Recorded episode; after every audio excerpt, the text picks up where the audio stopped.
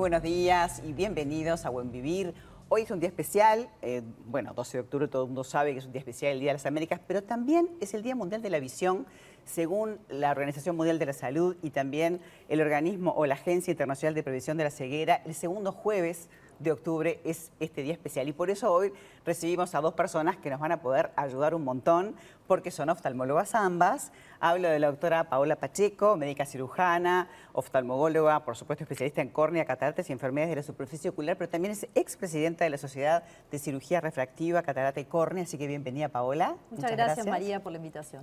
También está Carla Baralo, también por supuesto médica, cirujana oftalmóloga, eh, fundadora y expresidenta de la Sociedad Uruguaya de justamente plástico ocular, o sea, toda la parte de afuera del ojo, eso lo tuve que aprender. Carla, gracias por estar. Muchas gracias por Son parte de un equipo, de un staff muy grande de oftalmovisión, este, que bueno, aprovechamos a mandarles saludos a todos en este día tan particular.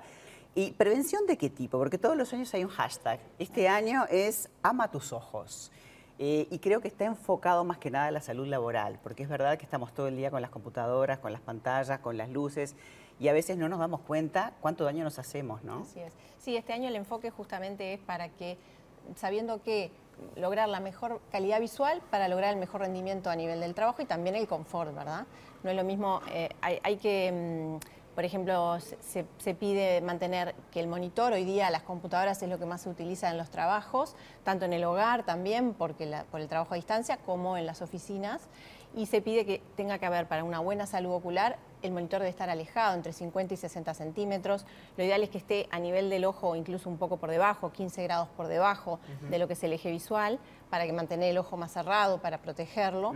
También se pide que el, el anteojo que se utilice, sobre todo después de los 45 grados, hay que recordar que hay tres distancias. No es lo mismo la distancia de lejos que la distancia de lectura o la distancia media. En la computadora justamente necesitamos una correcta distancia media. ¿Ah? No todas que usamos los lentes de cerca y estamos ajustándonos nosotros. Si colocamos el lente, claro. Justamente, si ponemos el lente de cerca, que muchos lo hacen por error, se tiene que acercar demasiado al monitor y después terminan con problemas cervicales.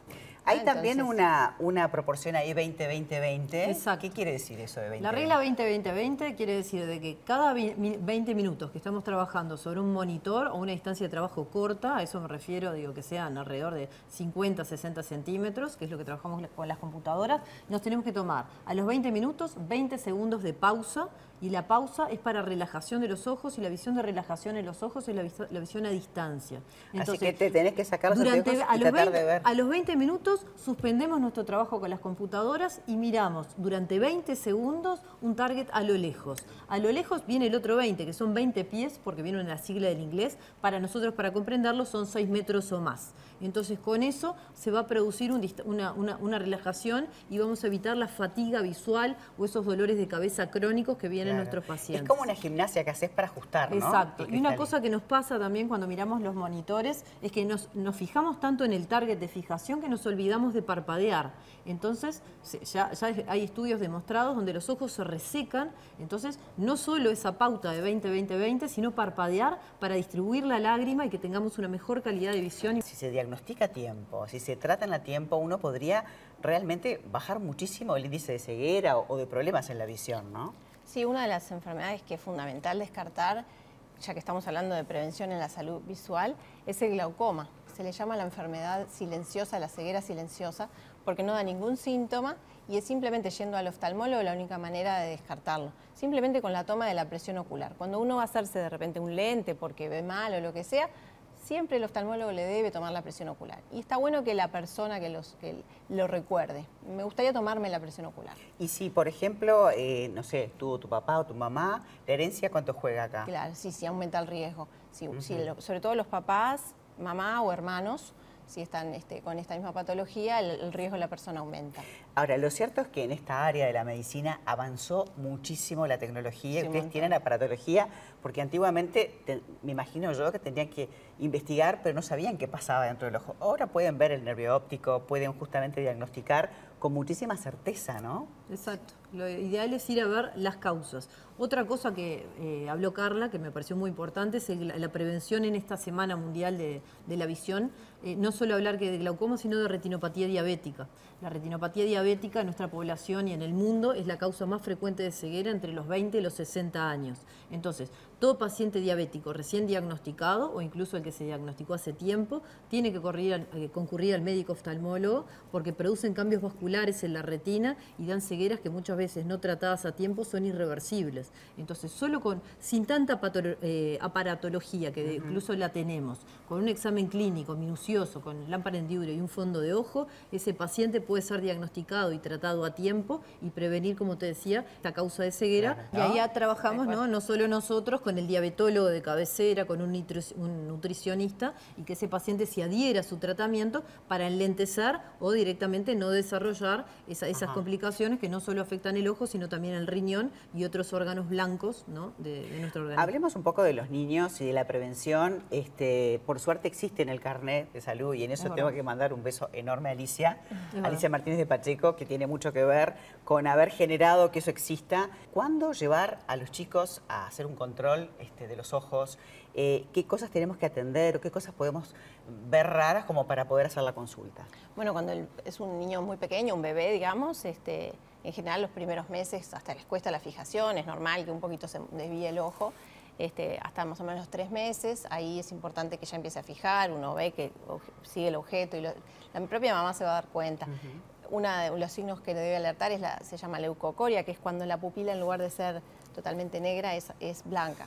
Este sería un signo de alerta que hay que llevarlo precozmente. Si no, está perfecto o que desvíe después de los tres meses también.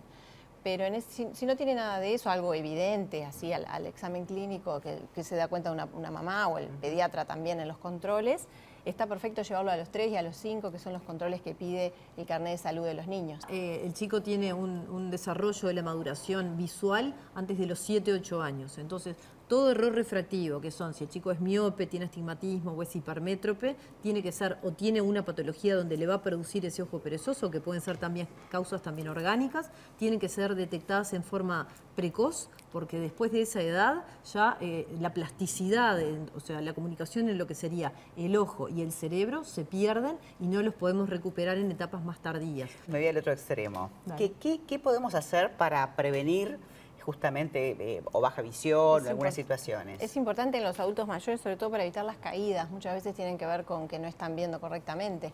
Simplemente llevarlos al control de oftalmológico, lo que tienen en general las personas mayores son las cataratas, ¿verdad? Claro que ya aparece con la, con la edad y esa es una ceguera de tipo reversible o no tiene por qué siempre llegar a la ceguera.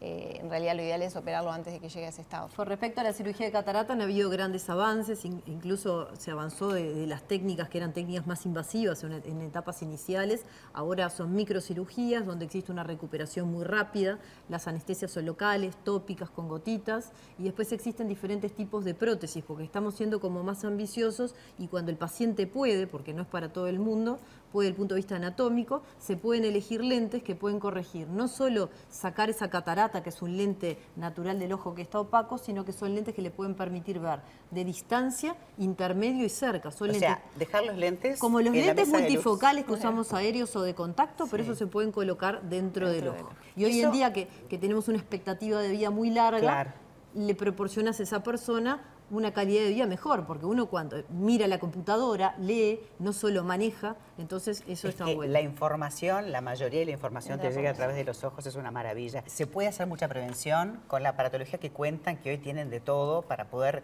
ver el eh, tejido blando, el, nervio, la parte vascular, la córnea. es, una maravilla. O sea, ustedes pueden investigar sin tener que, abrir nada ah, y pueden operar este, con una manera ambulatoria que el paciente un poquito días eh, deja los lentes. O sea que la recomendación en este día de, cuidarse los ojos es hacer la consulta, ¿verdad? Exacto. Bueno, chicas, muchas gracias por haber no, gracias a ti. Un día tan especial donde tenemos que hacer prevención de nuestros ojos.